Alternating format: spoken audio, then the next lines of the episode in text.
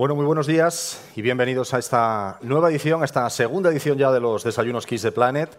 Gracias a todos los que nos acompañáis en esta mañana por vuestra asistencia para este desayuno que hemos titulado Retos y oportunidades de una economía verde.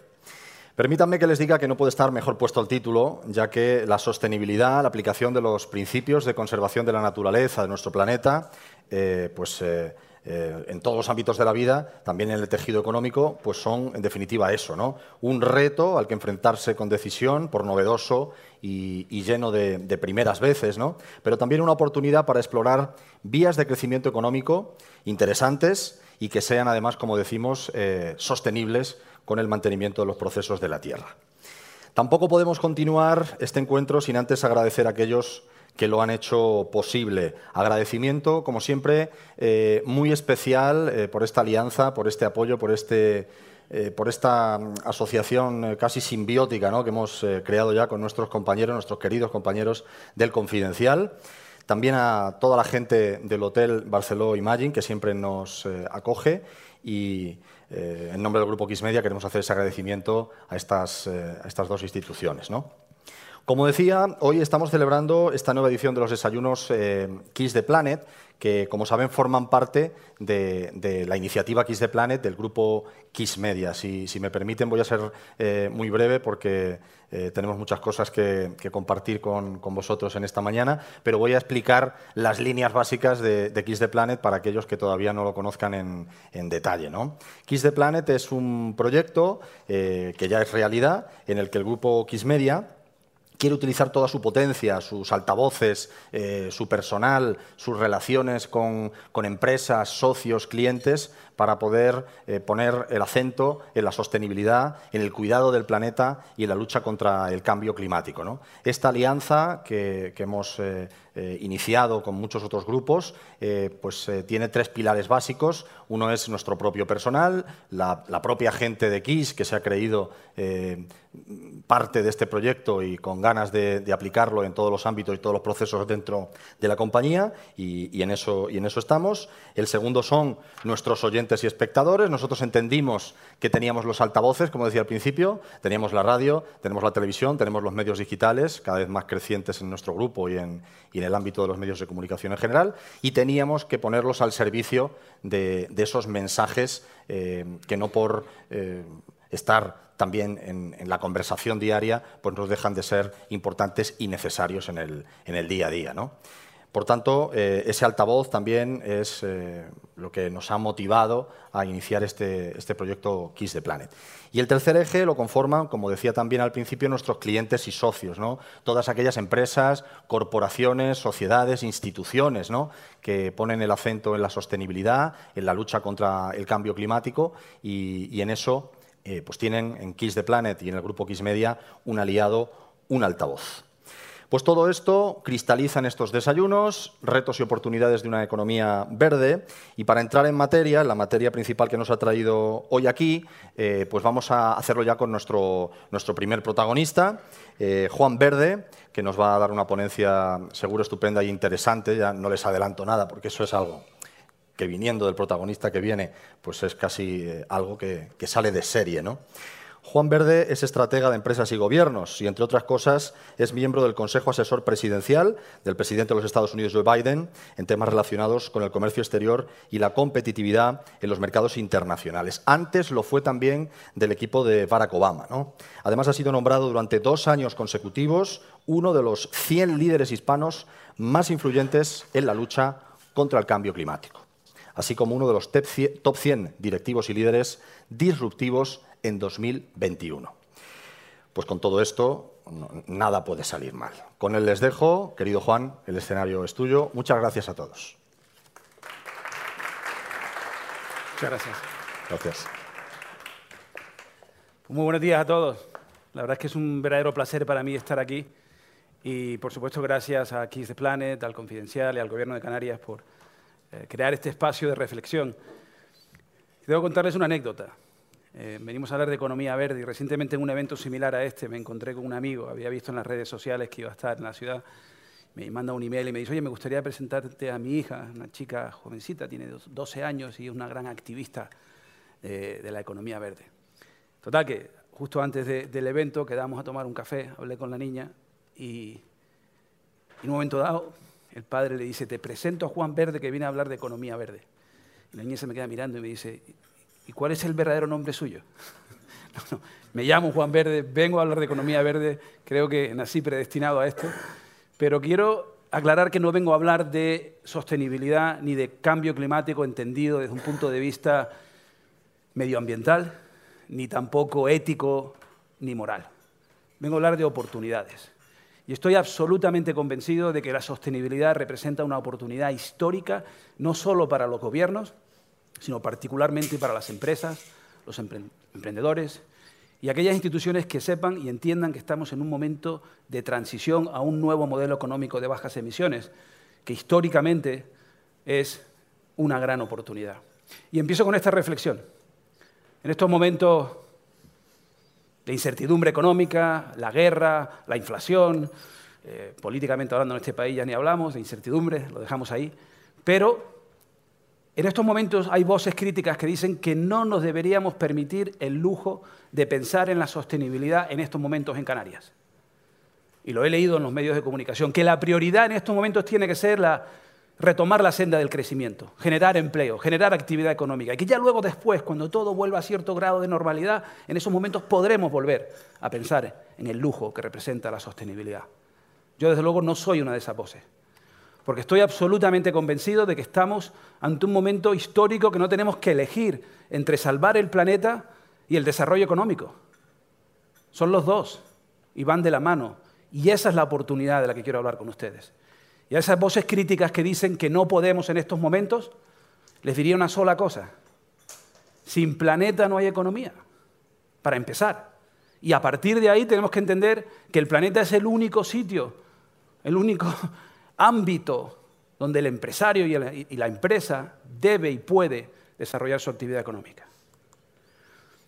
He aquí la primera idea que quiero compartir con todos ustedes. El cambio climático no solo es real, y además es la mano del hombre la que está acelerando el proceso, y a estas alturas cuestionarlo desde un punto de vista científico me parece a mí que es una visión absolutamente errónea, sino que es la mayor amenaza para la estabilidad económica del mundo y de Canarias en particular.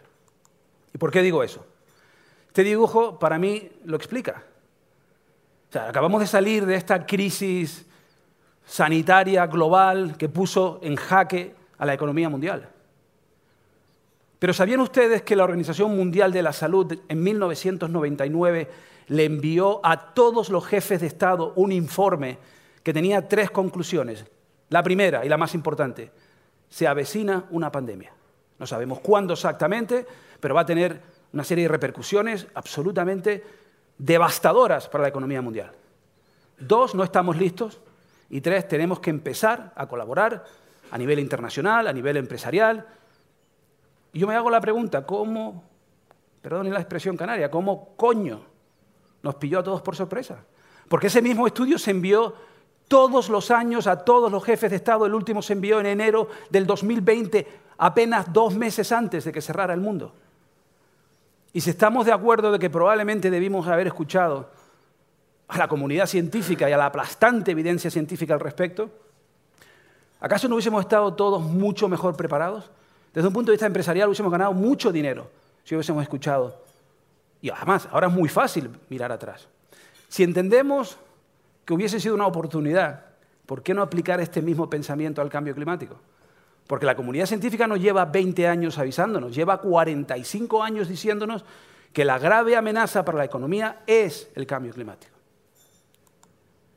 Y no quiero quitarle importancia en absoluto al COVID, sobre todo para esas millones de, familias que han perdido a seres queridos. Pero pongámoslo en cierto contexto. Han muerto aproximadamente 6.800.000 personas desde febrero del 2020 hasta ahora como causa directa del cambio climático. Según el IFC, que es el brazo financiero del Banco Mundial, debemos esperar este año 7 millones de muertes prematuras causadas por el cambio climático. Este mismo informe dice que para el año 2023, otra vez, pero en el 2022, hubieron 21 millones, 21 millones de eh, desplazados refugiados climáticos y este año se esperan entre 22 y 23 millones. La pobreza extrema, perdón, el cambio climático llevará a la pobreza extrema a más de 100 millones de personas para el 2030, 132 millones de personas para ser más exactos. Y ya el año pasado, 2.300 millones de personas, casi el 10% de la población mundial, sufrió inseguridad alimentaria por el cambio climático. El Foro Económico Mundial es este grupo de economistas brillantes que se reúnen una vez al año para intentar predecir cuáles serán las verdaderas amenazas a la economía mundial de cara al futuro. En el último informe de las 10 amenazas, 6 tienen todo que ver con el cambio climático. Nuestra incapacidad de adaptarnos al cambio climático, de mitigar el cambio climático, los desastres naturales, obviamente catástrofes medioambientales, la pérdida de biodiversidad y el colapso de los ecosistemas a nivel mundial, las repercusiones que eso puede tener para la economía, la crisis de recursos de agua y, por supuesto, estos potenciales accidentes causados por la mano del hombre que tengan un impacto en la economía, eh, accidentes medioambientales. Seis de cada diez. Pero es que es carísimo el cambio climático. Se espera, eh, en el 2022 se perdieron 313 mil millones de dólares. Y la parte más interesante es cuál ha sido el comportamiento. Cada vez es más caro. Cada vez las catástrofes medioambientales tienen mayor impacto económico. Miren esto. Esto es un análisis que se hace sobre cuáles son los países y las regiones del mundo con mayor riesgo de inundación. Por dar un ejemplo, en España, y lo vemos a nivel mundial, pero es que en España casi el 11% de la población vive en zonas donde potencialmente podrían sufrir de forma directa una inundación y perder las casas, las infraestructuras. ¿Saben ustedes cuál es una... Bueno, interesante que las pérdidas económicas por inundaciones en el 2022 fueron 224.000, casi el doble del promedio anual entre el 2001 y 2020. O sea, cada vez va más. ¿Saben ustedes cuál es una de las regiones más susceptibles y vulnerables a las inundaciones en España? Canarias.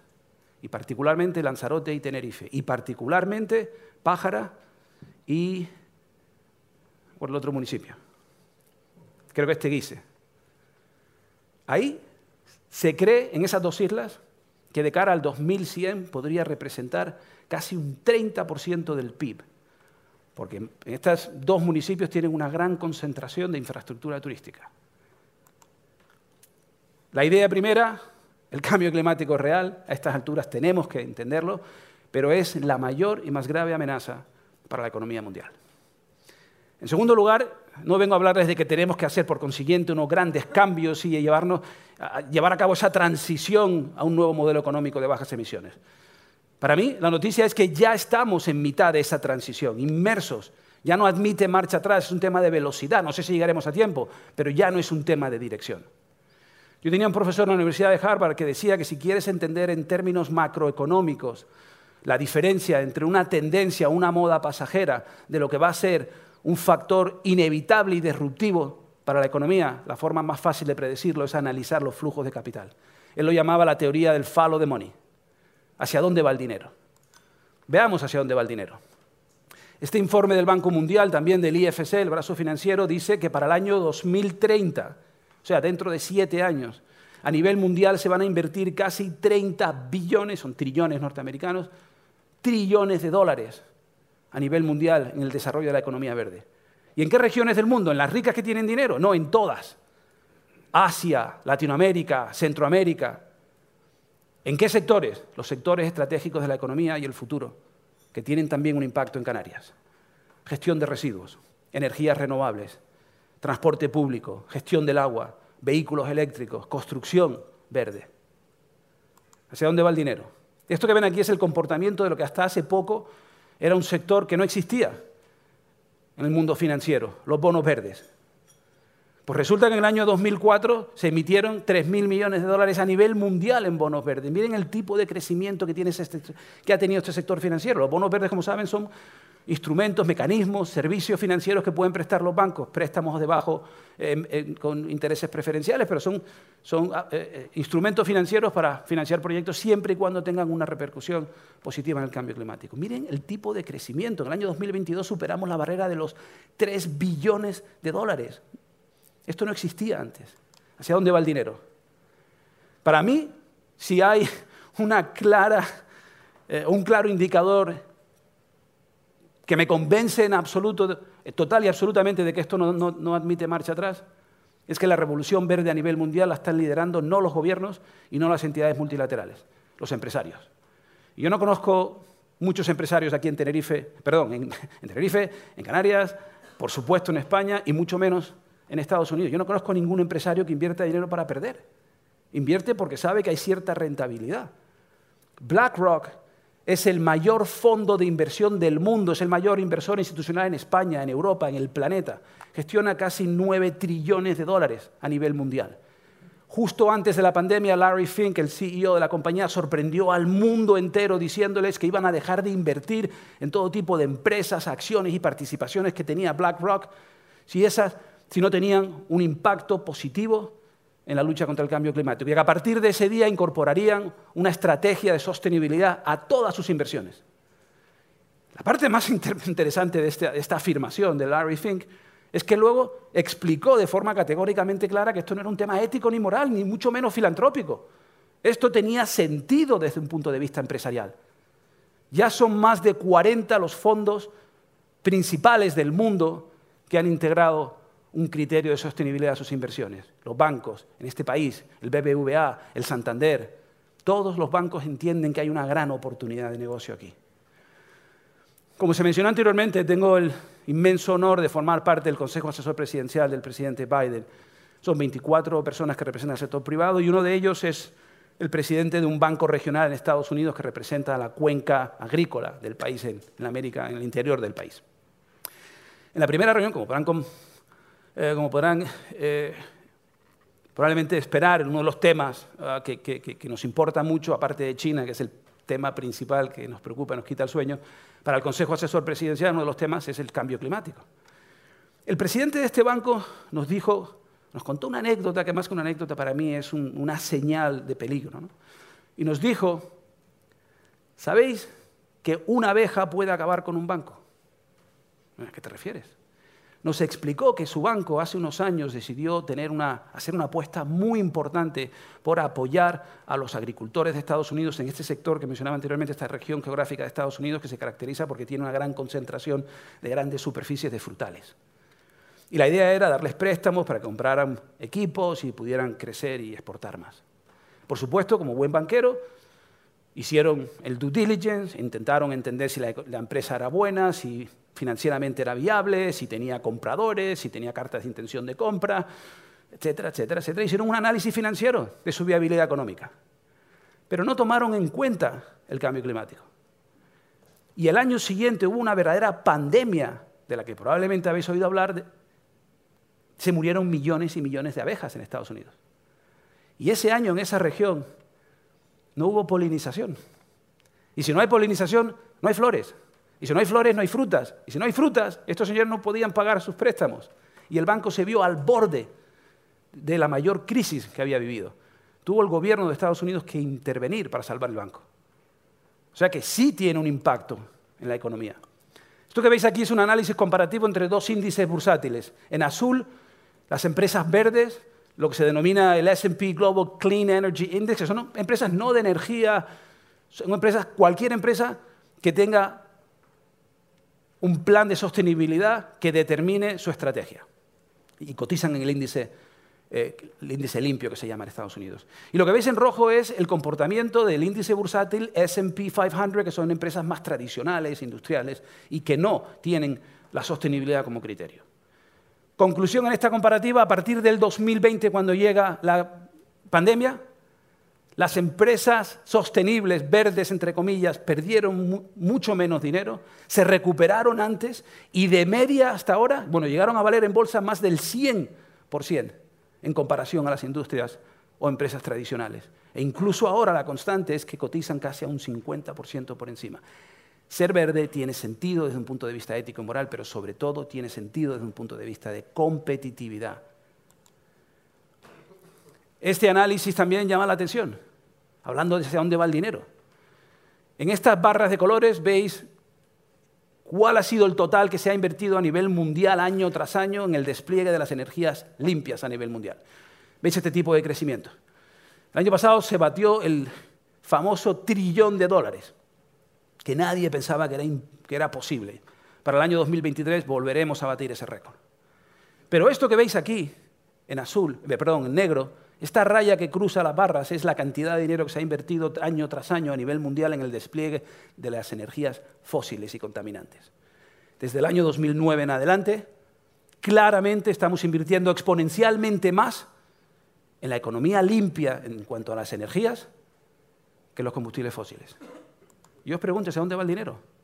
¿Hay alguien aquí por casualidad que tenga un nieto un hijo que haya nacido este año? ¿Nadie? ¿Cómo se llama? Flavia. Flavia. Pues Flavia, cuando tenga 18 años, para el 2050, según la industria automovilística, ¿eh? no un grupo de hippies que están pensando y deseando un mundo distinto, según la industria automovilística para el año 2050, cuando Fabia cumpla 18 años, el 98% de los vehículos que se vendan ese año serán coches eléctricos o de bajas emisiones. Y si no lo creéis, veamos la tendencia. En el año 2016 se vendieron un millón de coches eléctricos. Mirad el crecimiento. En el 2020, aproximadamente 2.000. Pero del 2020 al 2022 pasamos de 2 a 4. Y del 2022 al 2023, 26 millones. Esto es imparable. El 98%. Si alguien tiene una Harley por ahí, un coche de combustión tradicional, que lo guarde, porque valdrá mucho dinero. Y si no cambian, las empresas van a tener que cambiar, porque hay un marco regulatorio exigente que cada vez va a ir a más. Y no voy a entrar en detalle, solo dos cosas. Gracias a Dios, finalmente, esto de greenwashing y pintarnos de verde con dos pinceladas, eso en la Unión Europea ya se acaba. ¿Cómo que eres verde? Verde acorde y según quién, con qué criterios estándares y cuál es la certificación independiente que te dice que eres verde. 29 países ya han introducido criterios estandarizados de forma legal, en un marco jurídico y un marco regulatorio que les obliga no solamente a incorporar los criterios de sostenibilidad, sino a reportarlos de manera conjunta o al menos con estándares comunes. En Estados Unidos está pasando exactamente lo mismo, o sea, el marco regulatorio a nivel mundial nos hace pensar que las empresas tendrán que ser más verdes. Otra reflexión sobre la economía, hacia dónde va el dinero y el impacto con la sostenibilidad. Yo creo que casi todos estaremos de acuerdo que la clave para entender la competitividad en el siglo XXI tiene poco que ver con la tecnología, en mi opinión. La compras. Te la venden y la compras. Y tampoco tiene del todo que ver con la financiación. Te la da un banco, te la da un fondo de inversión, ahorras el dinero, la financiación se busca. La clave es el talento humano. Es la capacidad que tengamos de identificar gente comprometida, con pasión, con ilusión, preparados, formados, y retenerlos. Esa es la clave de la competitividad. Miren este estudio. La sostenibilidad es clave para esta nueva generación de empleados, para los milenios. El 65, casi el 66% de los milenios prefiere trabajar para empresas con una agenda sostenible, sobre todo los más cualificados. O sea, los empleados jóvenes hoy no quieren irse a trabajar al banco de turno, a la petrolera de turno, les da igual, donde quieren trabajar es en un sitio donde sientan que hay un cierto compromiso, que hay propósito, que están de alguna forma u otra aportando su granito de arena para que el mundo sea un poquito mejor y se lo creen además. Y las encuestas estas no te engañan. Además, es más, dos de cada tres milenios estaría dispuesto a renunciar a su trabajo, su puesto de empleo, si sintiera que su empresa se enfoca exclusivamente en el beneficio y la rentabilidad a corto plazo. ¿Y por qué es importante esto? Porque los milenios en Estados Unidos, dentro de tres años, representarán dos tercios de la fuerza laboral. O sea, si tú quieres encontrar talento y retenerlo, tienes que entender la sostenibilidad como una ventaja competitiva. Y lo último que quiero compartir aquí sobre esta segunda idea del tema económico, hacia dónde va el dinero, tiene que ver con cómo está cambiando el mundo en cuanto a hábitos de consumo, en cuanto a comportamiento de los mercados. Esto que veis aquí es una encuesta que publica una de las empresas más importantes del mundo en cuanto a análisis de preferencia Ah, de consumidores. Este informe se realizó en 37 países en los cinco continentes. No es que esté un tema que hoy en Rusia versus eh, Holanda o Suecia, que están mucho más adelantados. No, a nivel mundial. El 82% de los consumidores considera importante que las empresas ofrezcan más productos o servicios verdes. O sea, el 82% está diciendo que quieren más, que por consiguiente no se le está dando suficiente. Para casi el 60% de los consumidores estaría dispuesto a cambiar de marca, o sea, a dejar tu empresa para irse a la otra, si le dan, si logra con eso reducir su impacto ambiental. Y la gran oportunidad para mí es que el 92% de los consumidores, cuando le das a elegir entre dos productos o servicios en igualdad de condiciones, calidad y precio, el 92% se va contigo siempre va a preferir la opción que sea más responsable con el medio ambiente. Mi pregunta es, ¿cuál es ese 8% que no? Pero la idea es, en igualdad de precio, en igualdad de condiciones, el 92%. O sea, ¿cuál es la conclusión aquí? Los consumidores están diciendo, queremos más productos verdes, no me los estás dando y si me lo das me voy contigo. Como empresario, ¿hay una oportunidad mejor que esa? Para aplicar la, creatividad, la innovación, para hacer lo que tengas que hacer, y no es fácil, por supuesto, pero nunca ha habido un incentivo mayor en la historia de los empresarios y de la economía que intentar llegar a ese vacío que nadie le da al cliente. Turismo del que vive Canarias. El 90% de los viajeros prefiere que su viaje sea sostenible. Una vez más, lo prefiere. La cosa es que esté dispuesto a pagar por ello, ¿verdad? Pues resulta que para el 60% de los, turistas sí está dispuesto a pagar más por hospedarse en hoteles más respetuosos con el medio ambiente, hasta un 10% más, de hecho, es la cifra exacta. La evaluación del tamaño del mercado para el ecoturismo va a subir de 180 mil millones que fue en el 2019 a 333 mil millones para el 2027. Esos que conocen bien el turismo, búsquenme sectores del, modelo económico turístico mundial que tenga estos segmentos de crecimiento. Y aquí la tercera idea que quiero compartir con ustedes y última. Estamos en un momento histórico para Canarias, por supuesto, para España, para Europa, para el mundo entero. La cantidad de dinero que se está invirtiendo en los Next Generation Funds, en el IRA, es nuestro gran plan de inversión público en Estados Unidos, en este momento de grandes inversiones para impulsar el desarrollo económico, el momento es único. ¿Y por qué? Porque cuando tengamos que invertir y estamos ya invirtiendo este dinero, tenemos que entender que es una oportunidad para hacer las cosas mejor. Para casi hacer un reset, un reinicio de las cosas que se han hecho mal e intentar apostar por un modelo económico de bajas emisiones que también sea más sostenible desde un punto de vista económico y social, de mayor equidad, de mayor justicia. Varias reflexiones sobre el momento en el que estamos desde un punto de vista geopolítico. La guerra de Ucrania, por supuesto, ha tenido un impacto importantísimo. Me acuerdo perfectamente bien en el momento que se inicia la guerra, la cantidad de gente que me dijo, olvídate de la transición energética. La isla, la única, importante, la única importancia a partir de ahora va a ser la seguridad energética, porque los países no se pueden permitir el lujo de estar sin energía. ¿Qué ha pasado casi dos años después? El mundo se dio cuenta de que no hay seguridad energética sin transición energética. Alemania dependía un 42% de su energía de quién? De Rusia.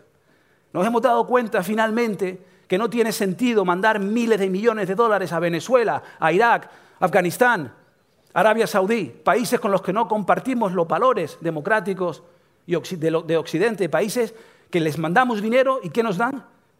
Millones y millones de toneladas de contaminación. ¿Dónde está el negocio ahí? Y desde luego que es mucho más interesante desde un punto de vista de seguridad nacional el depender de ti mismo. Y podemos y debemos porque la tecnología está ahí hoy. Si hablamos de seguridad nacional en Europa y en Estados Unidos, no podemos dejar de hablar de transición energética. Y otro factor geopolítico importantísimo. Estados Unidos, la mayor potencia económica del mundo, durante el COVID se vio doblegada de rodillas, mendigando mascarillas, respiradores y material sanitario como España. Eso no va a volver a ocurrir nunca más. Si en algo estamos de acuerdo, republicanos y demócratas en Estados Unidos, es que esto no debe suceder nunca más y que está nuestra seguridad nacional en juego. ¿Sabían ustedes que el 92% de todos los antibióticos que se consumen en Estados Unidos se fabrican en China? ¿Qué pasaría si China nos cierra el grifo mañana y no nos vende antibióticos? Se morirían millones de personas en Estados Unidos. ¿Sabían ustedes que el 62% de todo el material de los hospitales se fabrica en China? ¿Sabían ustedes que casi el 22% de todos los fertilizantes que se consumen en Estados Unidos se fabrican en China, Rusia o los países de la antigua Unión Soviética? ¿Y qué pasaría en cuanto a nuestra seguridad alimentaria si no hacemos nada para cambiar eso? Y como consecuencia, lo que está pasando en Estados Unidos es que este gran plan de inversión económica del presidente Biden, lo que se llama el Inflation Reduction Act, que me, cuesta llamarlo IRA por la connotación eh, de, de Holanda, perdón, de Irlanda. Pero el IRA representa una oportunidad para los europeos incluso, porque lo que está haciendo Estados Unidos es crear los incentivos económicos para que los fondos de inversión en las empresas americanas reconduzcan parte de la cadena de suministro a Latinoamérica, entendiendo que tiene más sentido un gran plan Marshall económico para Centroamérica que construir una muralla entre México y Estados Unidos para que no vengan los inmigrantes. La idea es generar empleo y desarrollo económico y de la, a la misma, eh, de la misma forma, en este momento, generar empleo, eh, actividad económica en un sector estratégico que mejora nuestra seguridad, porque tenemos una absoluta dependencia en China. ¿Cuáles son esos tres sectores de prioridad para Estados Unidos? Por supuesto, mencioné anteriormente la salud, antibióticos, medicamentos, suministros médicos, alimentos, fertilizantes, agroquímicos, las tierras raras. No hay revolución verde sin tierras raras y minerales críticos. Y saben ustedes que los minerales críticos, por ejemplo, están en su inmensa mayoría hoy en China, donde hay un monopolio. Esto va a cambiar. La parte más interesante, quizás optimista, que hay dinero. Hablábamos antes de los Next Generation Fund, los fondos de, nueva, eh, próxima generación.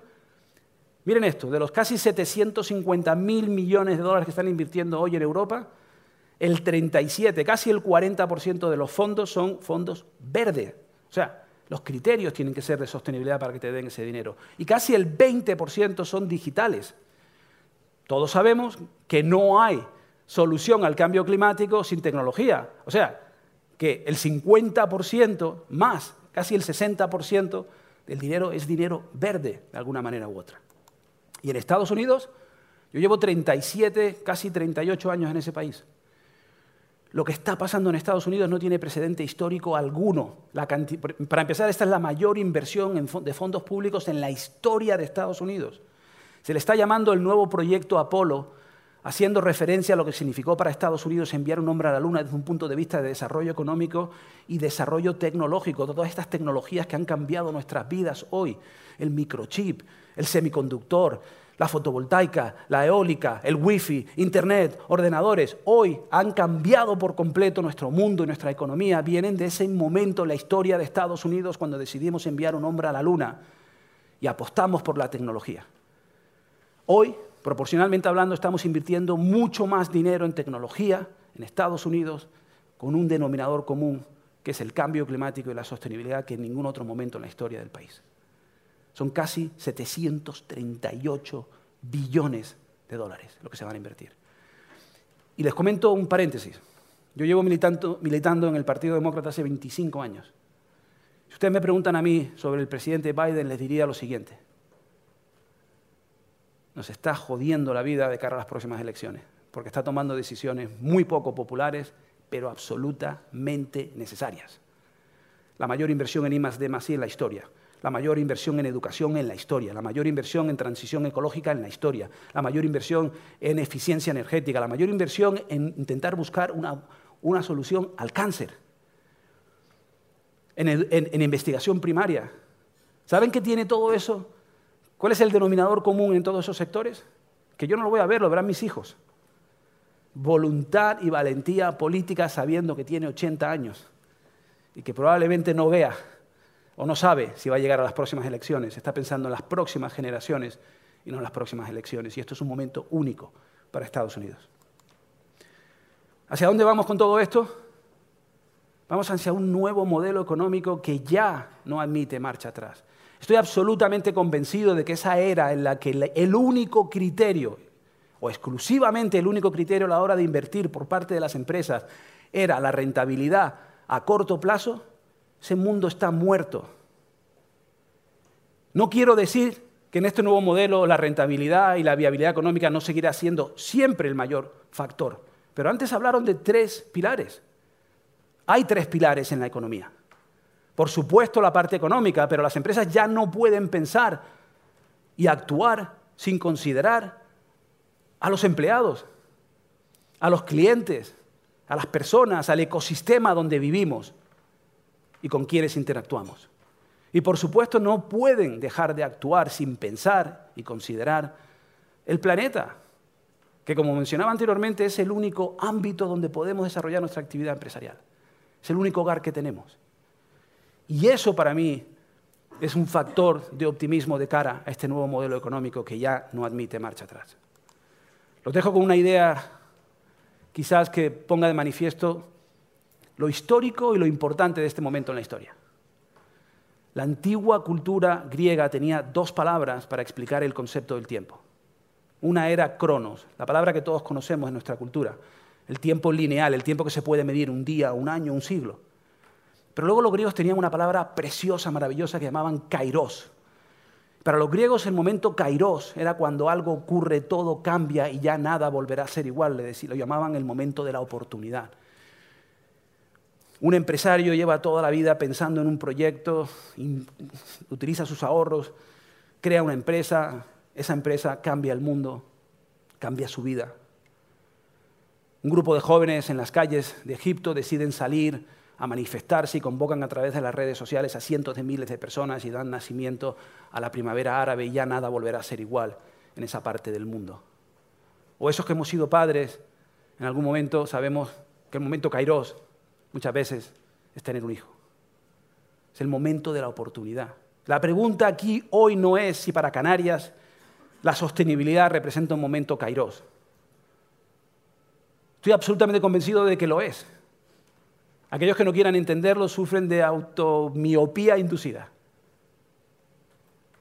Estoy completamente convencido, este es un momento histórico precisamente porque la pregunta con la que los quiero dejar a todos ustedes es si entenderemos o no que la sostenibilidad es una ventaja competitiva, es un tema de rentabilidad y posicionamiento estratégico, y dos, si seremos capaces de entender que tenemos que hacerlo no solo porque es lo ético y lo moral, sino porque se lo debemos a las próximas generaciones.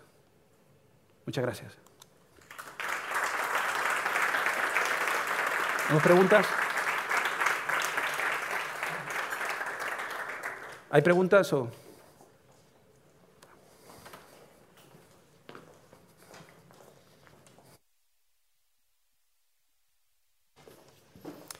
Muchas gracias, Juan Verde. No, decía que preguntas habrá después y después de la mesa que vamos a, a celebrar ahora. Eh, de hecho, hay una, hay una tarjeta que, tienen, que tenéis todos eh, en la que podéis hacer las preguntas que, consideréis a Juan, a nuestro próximo invitado que pasamos a, presentar ahora. ¿no? Como decimos, eh, vamos ahora con, con, una, mesa, una mesa redonda sobre estos retos y oportunidades de una economía verde, tras haber escuchado esta ponencia tan clarificadora de, de Juan, clarificadora porque los datos no mienten y nos ha dado muchos datos, ¿no? muchos datos para pensar y, para darnos cuenta de, dónde estamos y sobre todo hacia dónde vamos, ¿no? que es también muy interesante. ¿no?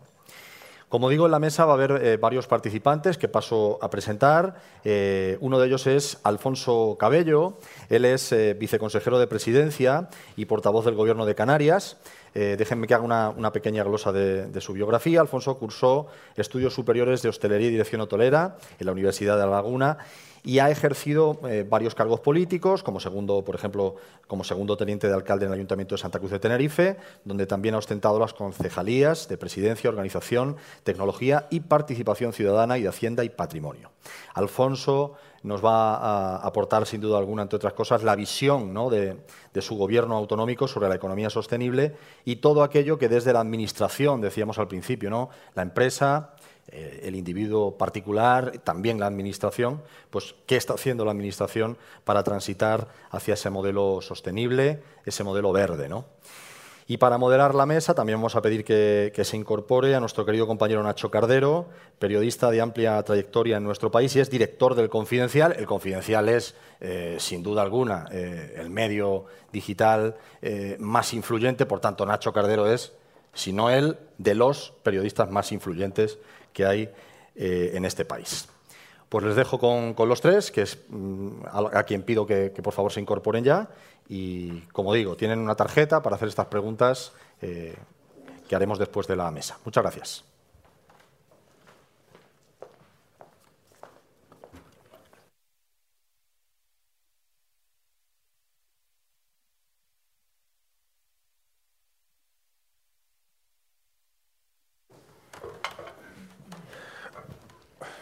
Muchas gracias, eh, Julián. La verdad es que siempre es eh, agradable venir a un acto con XFM, sobre todo para que digan que es una de las personas más influyentes de este país, lo cual está muy bien porque puedo serlo de este país, pero no en mi casa, se lo aseguro.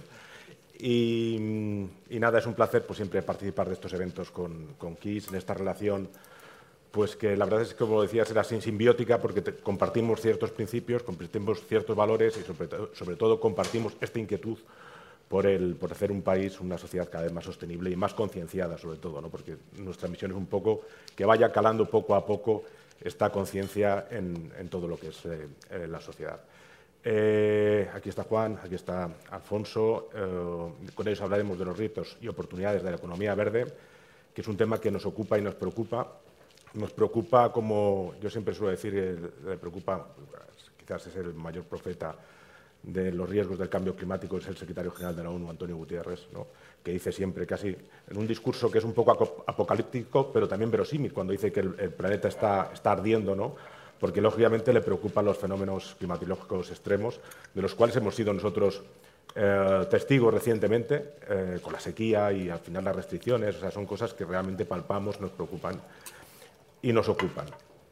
En este sentido, eh, y además de invitándoles también a que hagan lo que decía Julián, pueden eh, escribir sus preguntas, sus inquietudes, y yo se las trasladaré aquí a los, a los ponentes. Al margen de todo eso, pues eh, vamos a conversar en un, breve coloquio con, Juan y con Alfonso. Y yo, la verdad es que Juan, has tratado todos los puntos que había que tratar. O sea, me lo has puesto complicado. Porque, claro, yo te iba a preguntar sobre el impacto real en nuestras vidas y en nuestra economía del cambio climático, pero tal sucesión de datos, tal exposición, eh, pues yo creo que nos lo ha dejado bastante claro. Pero te quería preguntar una inquietud. Estando todo tan claro con esta aluvión de datos, con, esta, con este discurso que, escuchamos muy a menudo en los medios de comunicación, ¿por qué el discurso negacionista está todavía tan presente y es tan fuerte en nuestras vidas, en las redes sociales, gente incluso que tú dirías que intelectualmente tiene una capacidad o que tiene un nivel intelectual y una posición en la sociedad pues, pues reconocible y respetable, aboga por ese tipo de discurso negacionista. Muy buena pregunta porque la verdad es que es un... Eh, yo no termino de entenderlo, ¿no? pero, pero ahí está. Y, y, la misma pregunta sería cómo puede llegar, y yo no soy la fuente más objetiva, obviamente soy demócrata, pero cómo puede llegar un Donald Trump a la presidencia. Eh, para mí también es un, misterio, pero ¿qué tiene en común quizás Donald Trump con tu pregunta? ¿no? Una palabra, populismo. ¿Y cuál es para mí eh, la explicación del populismo? Es intentar dar y aportar soluciones muy fáciles de entender a problemas muy complejos y difíciles de explicar. El cambio climático es mucho, más, es mucho más fácil decir es mentira o es un invento de los chinos para ganarnos en la batalla comercial que decirles y explicarles, oye, esto no solo es real, sino es la mayor amenaza a la estabilidad económica mundial, tenemos que prepararnos, tenemos que estar listos para lo que va a ocurrir, porque eso conlleva sacrificios además, y el populismo no entiende de sacrificios porque eso significa a largo plazo. Esa sería mi, respuesta corta. Ah, de lo contrario, no se entiende. Porque hoy en día, cuando este último verano fue el verano más caluroso en la historia y de los últimos 10 los últimos años, hemos visto 8 de los años, a ver si lo digo bien, en los últimos 10 años hemos tenido 8 años que han sido los más calurosos en la historia del planeta. Todo lo, o sea, yo paso mucho tiempo en, Galicia, o sea, yo creo que Galicia debe estar pensando en convertirse en, el destino turístico número uno, porque la gente este año, este verano, vivió 40, 45, 48 grados en el sur de España. Entonces, eh, quizás es anécdota, pero bueno, ¿cómo? Yo no lo sé. antes también lo comentabas, eh, ¿cómo puede el sector privado, que tiene que ser eh, pues un eje vertebrador en esta lucha contra el cambio climático, qué puede hacer o qué está en manos del sector privado para, luchar contra el cambio climático y, sobre todo, y tú lo dejabas caer antes, cuánto de estas eh, estrategias o planes empresariales son por convicción y cuántos por obligación. Muy buena pregunta y la respuesta es, me da igual si es por convicción o si es por ah, oportunidad. Al final, el empresario, en mi opinión, tiene una sola obligación. Y esa obligación es ser rentable. Porque si eres rentable, tienes un impacto social positivo, generas empleo, generas actividad económica y eres una fuerza positiva y disruptiva, en el buen sentido de la palabra, para la economía. Entonces, lo primero tiene que ser rentable. Eso de que tienen que actuar las empresas, yo no lo entiendo. Yo vengo de un, país donde el empresario es empresario, el gobierno tiene, tiene su rol, las ONGs tienen su rol, las empresas tienen, tienen una responsabilidad y una obligación que es ser rentable, pero precisamente porque siendo rentable tienen un impacto positivo en la sociedad incuestionable. Yo creo que el empresario tiene que terminar de entender que esto es una oportunidad de negocio. Cuando ves que los clientes te lo están pidiendo, cuando ves que si, no, si quieres talento tienes que ser sostenible, cuando, cuando ves que, que si quieres financiación de un banco, de un fondo de inversión, de una entidad financiera, tienes que ser verde. Entonces, ¿qué esperas? Eh, entonces la, pregunta es si es por convicción o si era, la otra palabra que me dijiste, por, por obligación. Por obligación. Por obligación será, el marco regulatorio lo exige, pero me da igual, tienen que entenderlo. Cada vez es más obligatorio en estos informes no financieros donde puedas eh, pues, eh, hacer balance o especificar cuáles son tus iniciativas sostenibles para final para la empresa, ¿no? Por eso ya es una obligación porque pues, como dices, o es sostenible o no es una empresa, o es sostenible y ya no es empresa. Eh, Alfonso, lo decía también eh, Juan en su exposición, en su ponencia, eh, claro, pues, de todos los territorios que en España, de todas las regiones, Canarias es una de las más expuestas a los fenómenos climatológicos extremos. ¿no? ¿cómo, ¿Cómo se puede combatir esto? ¿Qué se puede hacer cuando hablamos de algo casi que es... el mero hecho de verbalizarlo te da impotencia porque dices, ¿cómo no puedo combatir? Desde el Gobierno de Canarias, ¿cuál es, cómo se puede, ¿cuál es la estrategia esta para, para, combatir el cambio climático o para hacer ver a la sociedad la importancia de tomar medidas ya casi de forma urgente? ¿no? Bueno, buenos días a todos. Lo, primero, lo decía, Juan en su posición, al final nosotros desde Canarias somos la frontera sur de Europa. Eso nos exige geográficamente un reto muy importante y eso del cambio climático que está por venir, en el caso de Canarias, es una realidad. A día de hoy hay dos de las Islas Canarias que están en una crisis hídrica, que tienen verdaderos problemas de agua, que son Lanzarote y Fuerteventura. Venimos de un verano muy caluroso, venimos eh, de un verano en el que los incendios nos han supuesto un reto muy, muy importante y hemos debido abordarlo.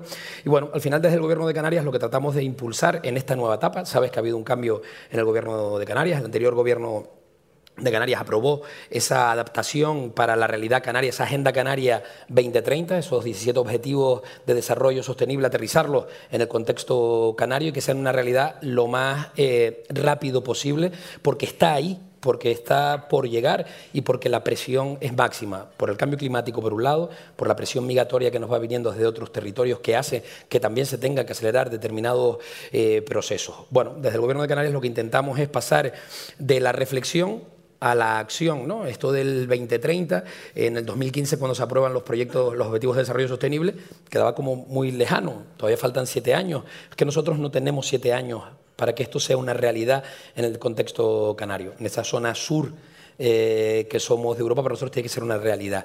La realidad pasa por establecer una simplificación de los objetivos muy claros, poner unos incentivos encima de la mesa para que las empresas privadas se sumen eh, en una labor no solo de convicción, sino también de necesidad de financiación.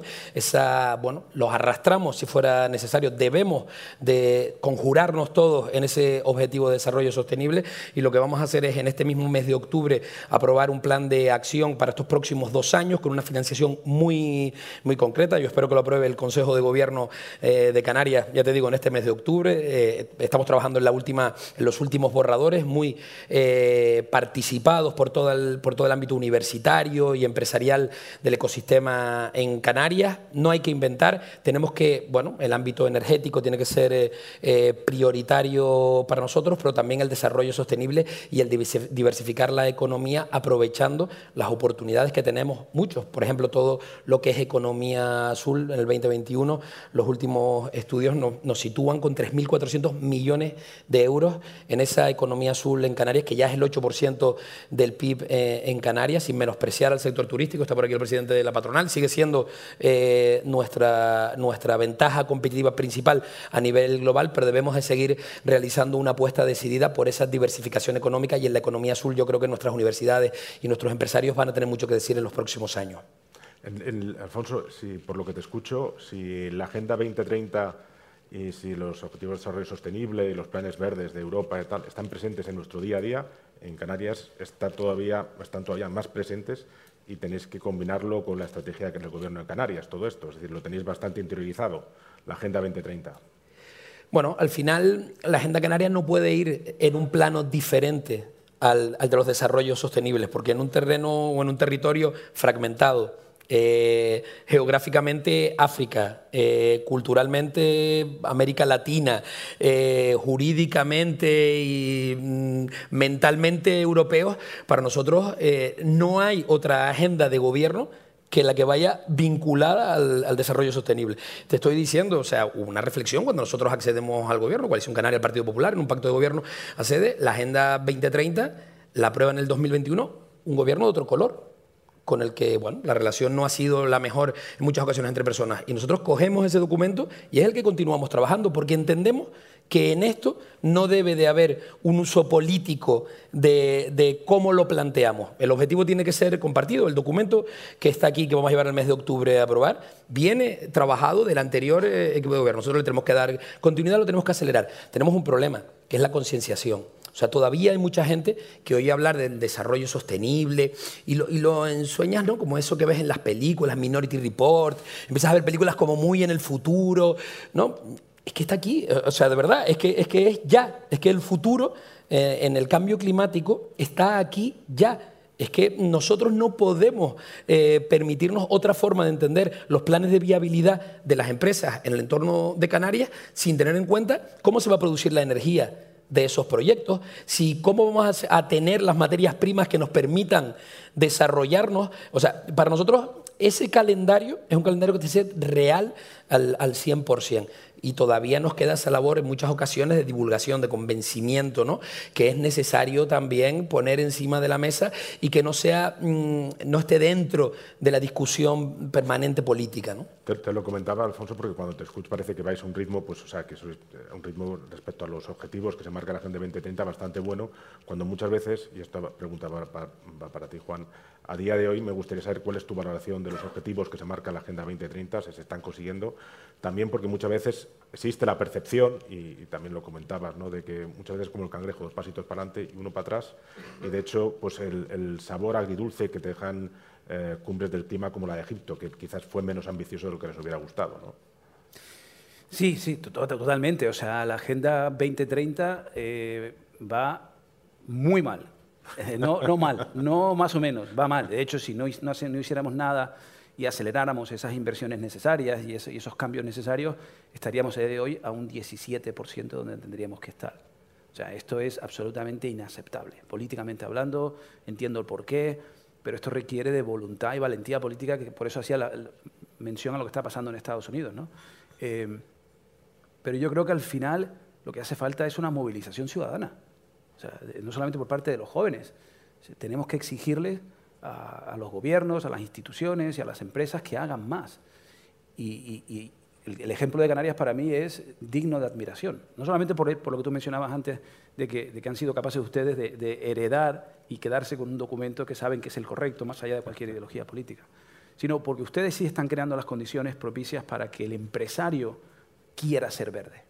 Ya que para mí es dos cosas tienes que, por supuesto, legislar y regular.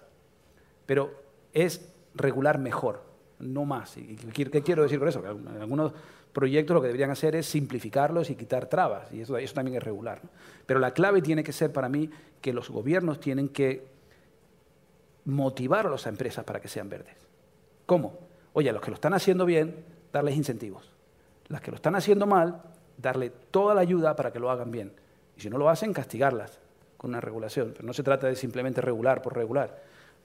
y creo que Canarias está, está siendo capaz de entenderlo con ciertos proyectos de carácter estratégico para la economía, que sí apuestan por la economía del conocimiento, que diversifican eh, el turismo, que sí, tenías toda razón, es importante, pero no puede ser la única fuente para, Canarias. Entonces, una manera muy, muy larga de decirte, no estamos haciendo suficiente. Es un tema de velocidad, eso sí, y estamos haciendo mucho en comparación a lo que hacíamos antes, que era nada, pero estamos lejísimos de donde tenemos que estar. Se habla de que estamos en un cambio de era, de que la geoestrategia pesa casi más que la economía en, estas circunstancias. Se habla de autonomía estratégica y de autonomía energética.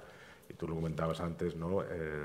pues, eh, la ley IRA, los Repower eh, EU, eh, los Next Generation.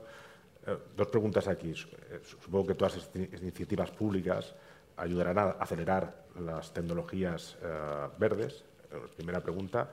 Y también, y leyéndote entre líneas también lo que decías antes, ¿hasta qué punto este, este imán de atracción de inversión verde, tanto Estados Unidos como Europa, puede generar o está generando tensiones a uno y a otro lado del Atlántico? Eh, voy a decir algo, eh, haciendo un paréntesis, diciendo que es mi opinión y no la del gobierno de Estados Unidos pero creo que a nadie se le escapa que estamos ante un momento de grandes cambios geopolíticos que nos llevan a un nuevo orden mundial. Yo mencioné anteriormente y dos pinceladas sobre que uno de los temas que nos preocupa es China. Vamos hacia un mundo mucho más polarizado, China-Estados Unidos. Esta polarización se manifiesta en el 5G, eh, computación cuántica, ah, inteligencia artificial, ciberseguridad pero también en comercio exterior, en la globalización como la conocemos desaparece por completo por las cadenas de suministro, porque tenemos que ser más autosuficientes. Y todo eso nos lleva, desafortunadamente, a un, nuevo panorama mundial.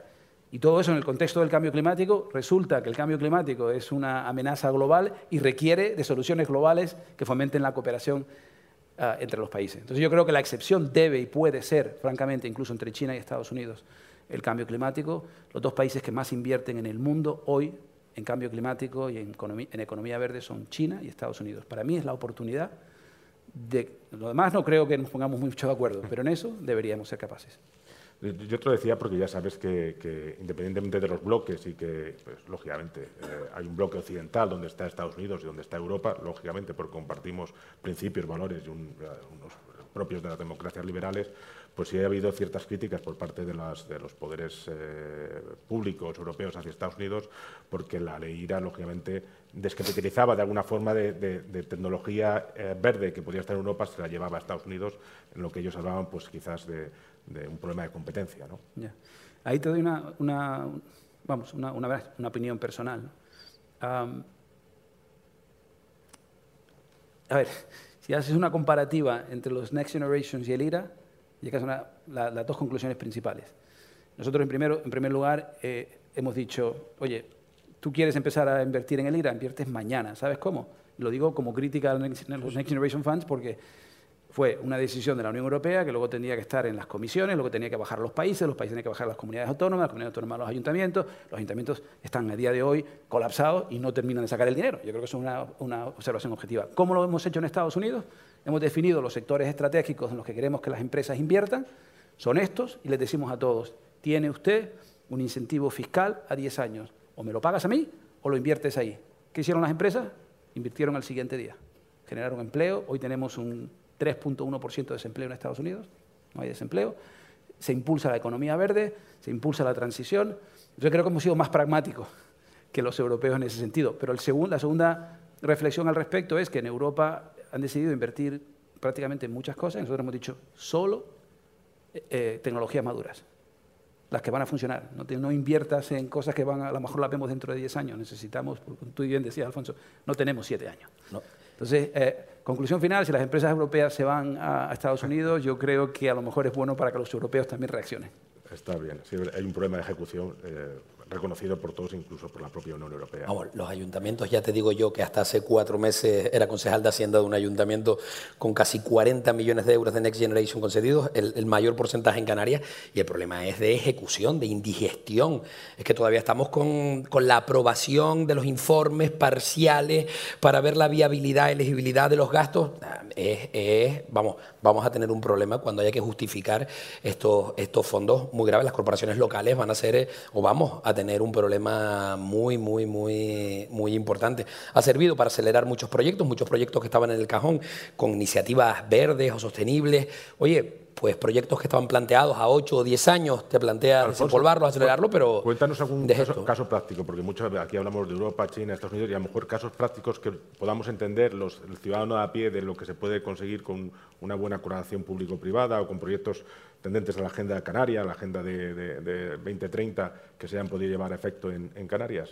Pues mira, te podría contar eh, alguno que tiene que ver con la economía azul que, nombraba antes, uno en el ámbito del I+.D. En, en las universidades canarias que tiene que ver con el aumento a nivel global de la demanda de las algas eh, en el ámbito alimentario y hay algunos proyectos muy interesantes que con una financiación eh, a través de Next Generation se ha podido acelerar en investigación, generar determinadas patentes y se está produciendo de una manera muy interesante un volumen importante que está entrando en mercado alimentario a través de las algas. En acuicultura también hay algún tema muy, muy importante. Bueno, hay una, una fábrica que se está instalando ahora mismo de pulpos eh, eh, criados en cautividad. También es una patente eh, que se ha desarrollado a través de investigación en Canarias, pues toda la que tiene que ver con la, con la eólica marina.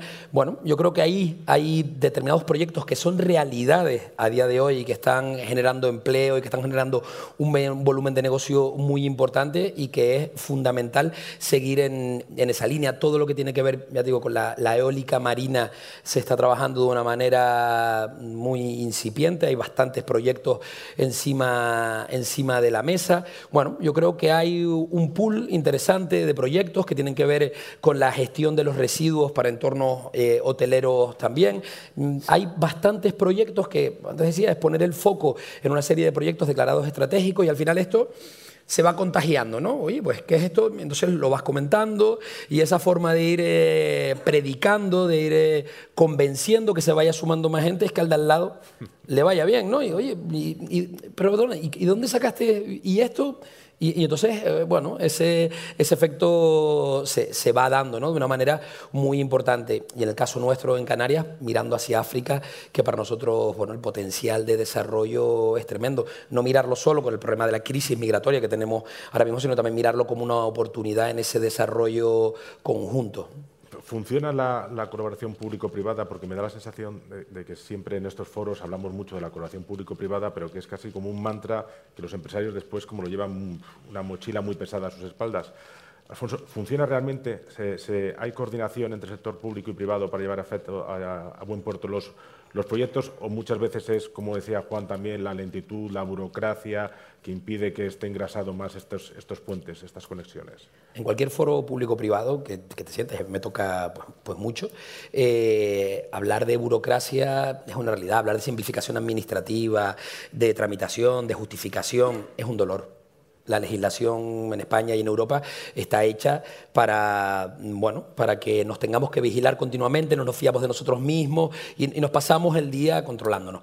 No hay otra forma, porque es que la administración pública no genera empleo. Nosotros no generamos eh, riqueza, podemos acelerar procesos, podemos poner el foco hacia donde queremos, creemos que debemos ir, pero la realidad es que nosotros por sí solos no vamos a ningún lado de la administración pública. Te digo, yo lo llevo muy claro marcado. Yo creo que el nuevo estilo, el presidente del gobierno de Canarias actual, es economista de profesión y de, y de, formación y lo tiene muy, muy claro. Para nosotros los indicadores son todo y la participación es toda. No vamos en ningún proyecto que no vayamos sentados al lado con, con algún socio privado. Y eso hay que ponerlo encima de la mesa. No siempre es bien entendido, porque siempre se es sospechoso de que hay otros intereses de por medio, pero al final Canarias avanzará o el conjunto del Estado español avanzarán si nuestras empresas privadas generan valor. Y o, ellos son los que implementan los procedimientos sostenibles o la administración, poco va a ser capaz, porque nosotros nos cuesta, nosotros somos un elefante que nos cuesta muchísimo poder llegar. Nosotros podríamos tardar más de siete años en poder llegar a algún lado. Nosotros mm, o dejamos pasar casi los recursos y no ponemos muchas trabas, o en siete años no seremos capaces de llegar a, ningún lado. Así que está muy claro que si no hay colaboración público-privada, estamos muertos. Eh, Juan, mm, tú eres asesoras, eh, estás de la, vas de la mano de muchas empresas, de, gobiernos. Eh, ¿Qué recomendación, qué consejos darías a los líderes políticos y empresariales para que aceleren, vayan acelerando todo lo que es la economía verde todo lo que es la, tecnología sostenible? Pues mira, les diría lo siguiente. Vimos una cifra bastante contundente sobre las preferencias eh, en cuanto a hábitos de consumo. A un empresario le diría, oye, ponte las pilas, porque si no estás dispuesto a darle al cliente lo que quiere, te vas a quedar fuera. Como tú bien decías, o serás verde o no serás. Entonces, esto es un tema de competitividad. Pero le diría lo mismo también a los gobiernos, a los políticos. O sea, hablábamos antes de que tenemos un problema de concienciación. Parte del problema de concienciación que tenemos en, la sociedad es que le seguimos hablando de cambio climático, le seguimos hablando de eh, IPCC y le seguimos hablando de, los científicos. a la gente hay que hablarle de calidad de vida, hay que hablarle de qué tipo de futuro quieres. ¿Quieres, quieres estar en Las Palmas o en Tenerife cada vez que vayas a trabajar todos los días dos horas? En un coche con contaminación, quieres espacios verdes y jardines para tus hijos, quieres calidad de vida, quieres desarrollo económico, quieres empleo de calidad, quieres empleo que se te vaya mañana a China o quieres empleo como es el empleo verde que requiere de una mayor formación continua, que paga mejores salarios. Entonces hay, hay que comunicarlo de otra manera. Entonces te diría, a los políticos les diría, si le das a la, gente, a la gente lo que quiere, van a votar por ti. Entonces, conclusión final, tenemos que votar mejor y comprar mejor. Está muy bien. Eh, antes hablabas de que, me pareció escucharte del impacto neto positivo, ¿no? del que habla mucho el exconsejero delegado de Unilever, Paul Polman. Eh, y él, lo que viene a decir es que es necesario un nuevo perfil de líder para esta nueva era. Y habla de un perfil más vulnerable, eh, lógicamente donde no piense tanto en los resultados trimestrales, sino en el largo plazo, etcétera, etcétera. Es necesario ese nuevo perfil para los tiempos actuales, para acelerar la economía verde. Y si es necesario los líderes empresariales lo tienen interiorizado? Eh, totalmente. esa, gráfica que mostraba yo de los tres pilares es porque, o lo que ha hecho BlackRock, los fondos de inversión, se están dando cuenta de que ganar es preferible. Bueno, esto es una frase de, de Obama. Obama dice que si quieres convencer a un empresario de qué es la sostenibilidad, de por qué debería ser sostenible, recuérdale que siempre es mucho mejor ganar mucho dinero durante mucho tiempo a ganar mucho dinero con una visión cortoplacista que te dan los resultados a corto plazo. Entonces, la respuesta es sí. Los empresarios y los grandes líderes empresariales lo tienen muy claro. El problema no está ahí, el problema está en los empresarios de abajo, de la pequeña y mediana empresa, que por cierto componen el tejido empresarial y económico del país. Entonces es un tema, las empresas más competitivas lo saben, el IBEX 35 lo sabe y está liderando el proceso, falta que los otros también lo entiendan. Alfonso, ¿tú crees que en Canarias la población eh, tiene interiorizado la importancia realmente de la sostenibilidad de la Agenda 2030? ¿Son conscientes realmente de lo que nos jugamos en este envite? Yo creo que no, que ese es uno de los, de los, grandes fracasos. Antes lo decía Juan, ahora mismo lo decía Juan también. Al final mm, utilizamos un lenguaje o determinadas palabras que son grandisonantes y que te suenan muy lejos. Que te suenan muy lejos. No te suenan que cuando vas a la ventita, cuando vas al supermercado de proximidad, cuando vas ese tejido empresarial pequeño y mediano, eh, que tú le hablas de un rendimiento futuro, él dice, ya, pero es que yo tengo que pagar el alquiler el día 5, entre el 1 y el 5 del próximo mes. Es que claro, yo es que hablar ahora de pagar un 10% más porque el aceite esté mejor reciclado o no, no ¿cómo, ¿cómo, diluyo yo ese sobrecoste en mi cuenta de explotación con, con, la que está cayendo, con el aumento de la energía, etcétera? Yo creo que nosotros tenemos, de verdad, tenemos eh, la obligación de que se aterrice en el contexto diario la necesidad de que, de que la sostenibilidad no es, no es verde, no es ambiental. La sostenibilidad es cómo vivimos y cómo nos relacionamos entre nosotros y con, con el ecosistema.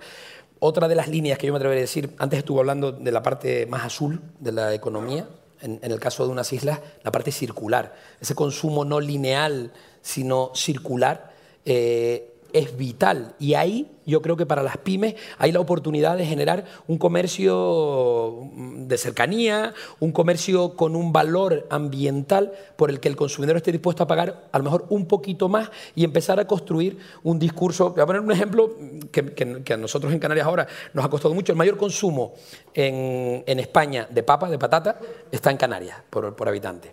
Eh, la semana pasada, habría, hace dos semanas aproximadamente, había una plaga en Gran Bretaña eh, de un escarabajo que afectaba la papa, no llegan papas a Canarias de Gran Bretaña.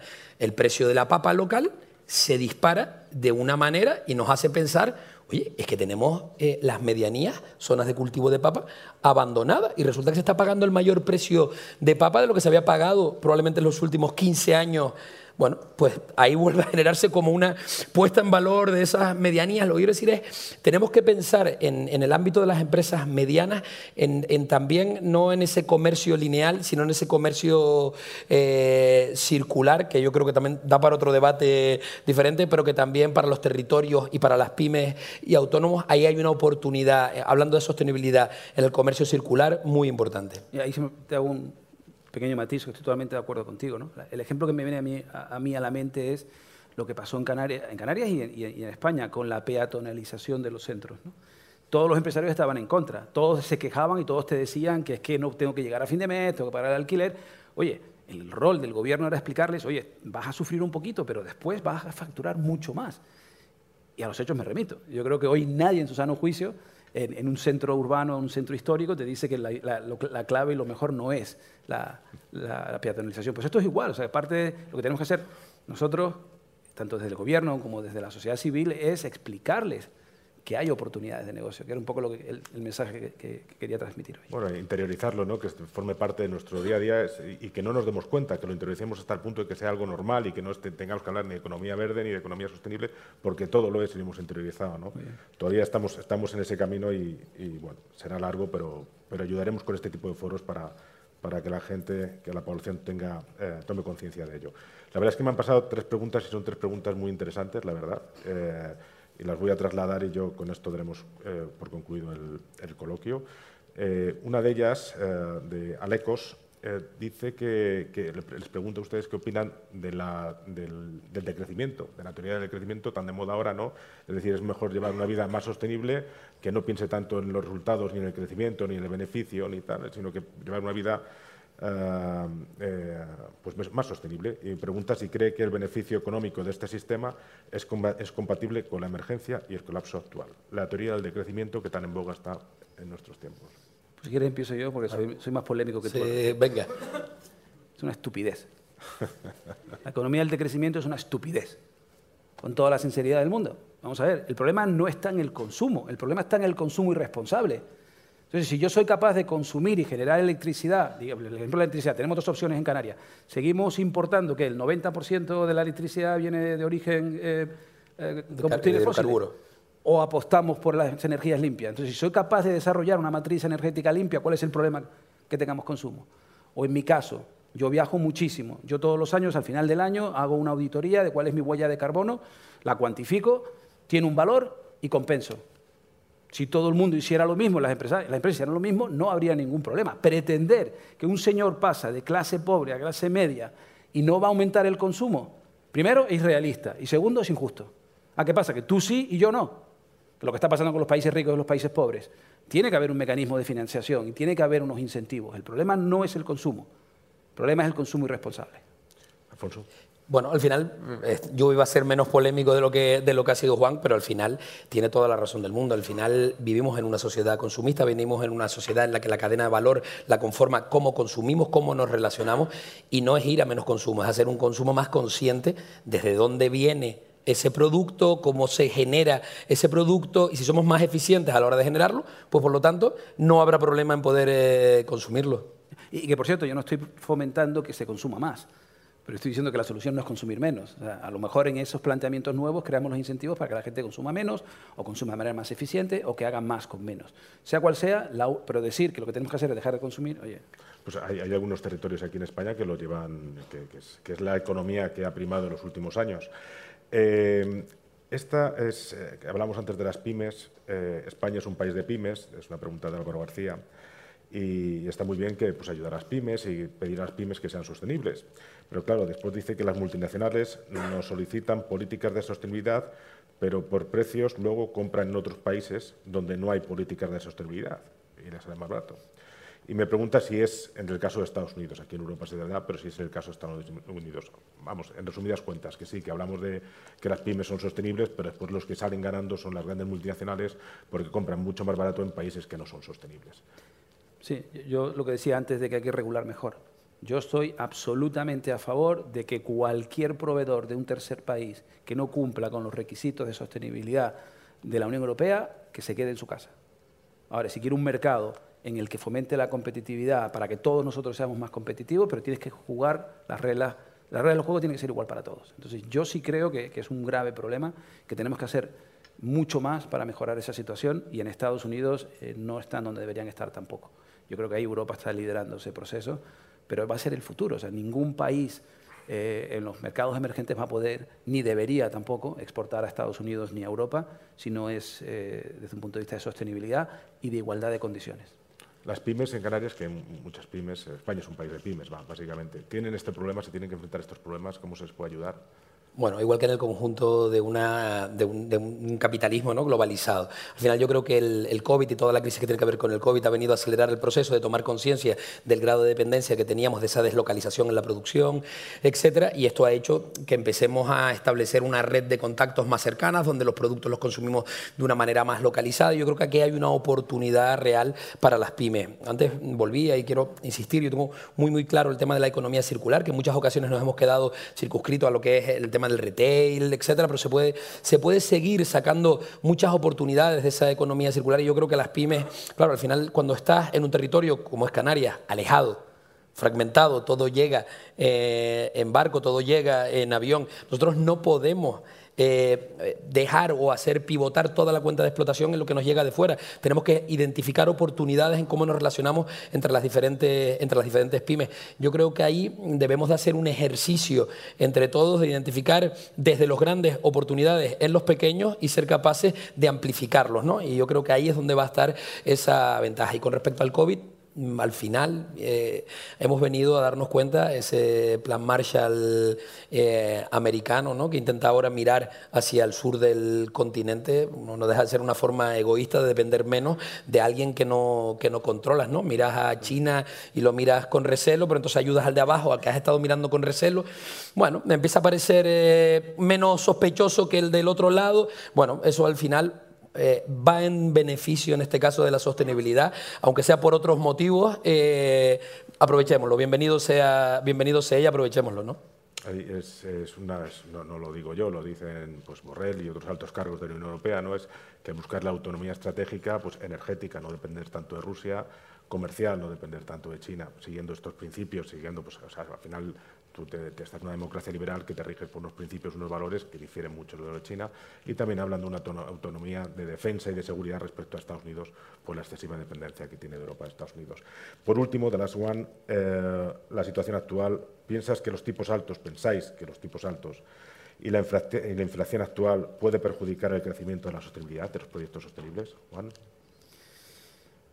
Sí, pero no debería ser determinante. Creo que el, aumento, la inflación y el aumento de los intereses creo que debería ser eh, un fenómeno con un horizonte corto, probablemente dos, tres, dos, tres años. Te frena, pero por otro lado creo que crea oportunidades para que seamos más, eficientes, que utilicemos más tecnología, inteligencia artificial, hagamos más con menos, precisamente porque todo, todo cuesta más. O sea, todo tiene una acción y reacción. Y yo soy el eterno optimista. Yo creo que, una vez más, esto es un tema de, largo plazo y de velocidad. Ah, no estamos yendo a la velocidad que, tendríamos que estar, pero empezar a hablar de que el tema de la inflación me para, por consiguiente tenemos una situación de parálisis por análisis, no. No tenemos tiempo. Yo ahí también diría que soy bastante, yo creo que la inflación en muchas ocasiones acelera un poquito el proceso, ¿no? Si te van subiendo el precio de la luz, por poner un bueno, pues, oye, ¿y cómo puedo ser más eficiente produciendo luz o, más eficiente consumiendo menos energía? Bueno, indirectamente metes ahí un proceso sostenible eh, que te está tocando la cartera, porque te está tocando la factura todos los meses, y, bueno, y te planteas una inversión en fotovoltaica o en otras fuentes que a lo mejor tenías prevista en cuatro o cinco años. Ah, la factura me está animando a que, a que lo haga ya, ¿no? Yo creo que ahí casi se está generando una oportunidad con el riesgo que supone. ¿eh? Estamos hablando desde una perspectiva optimista de ver la, inflación con respecto a los objetivos de desarrollo sostenible. Yo creo que lo dicen más porque, eh, lógicamente, no sé si por obligación o por convicción, pero ha habido muchos proyectos verdes en los últimos años. Eh, y muchos de ellos, pues lógicamente, con un apalancamiento bastante importante. ¿no? Y entonces, si no has refinanciado o no tienes alguna financiación pues acorde a, a, los tiempos que corren, pues puedes tener algún problema y yo creo que por ahí van eh, van, más, eh, van más los tiros. De ahí la importancia, y lo comentabas tú también, Juan, de, los, de, los, eh, de la deuda sostenible, la deuda verde y, la y, cómo está condicionada a determinados proyectos y cómo apoyan determinados proyectos verdes. ¿no?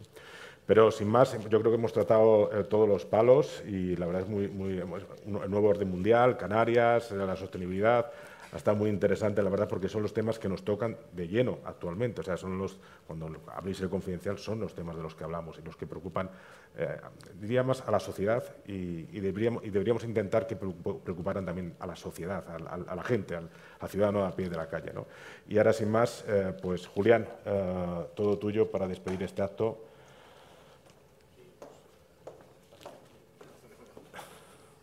Pues nada, muchas muchas gracias a todos. ¿no? Hasta aquí este, este encuentro, retos y oportunidades de una economía verde.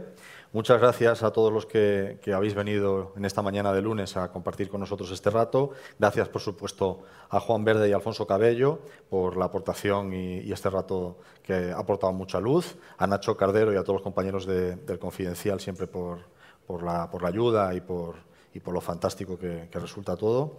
Y gracias a todo el equipo humano también del grupo Kiss Media. Hasta la próxima. Muchas gracias.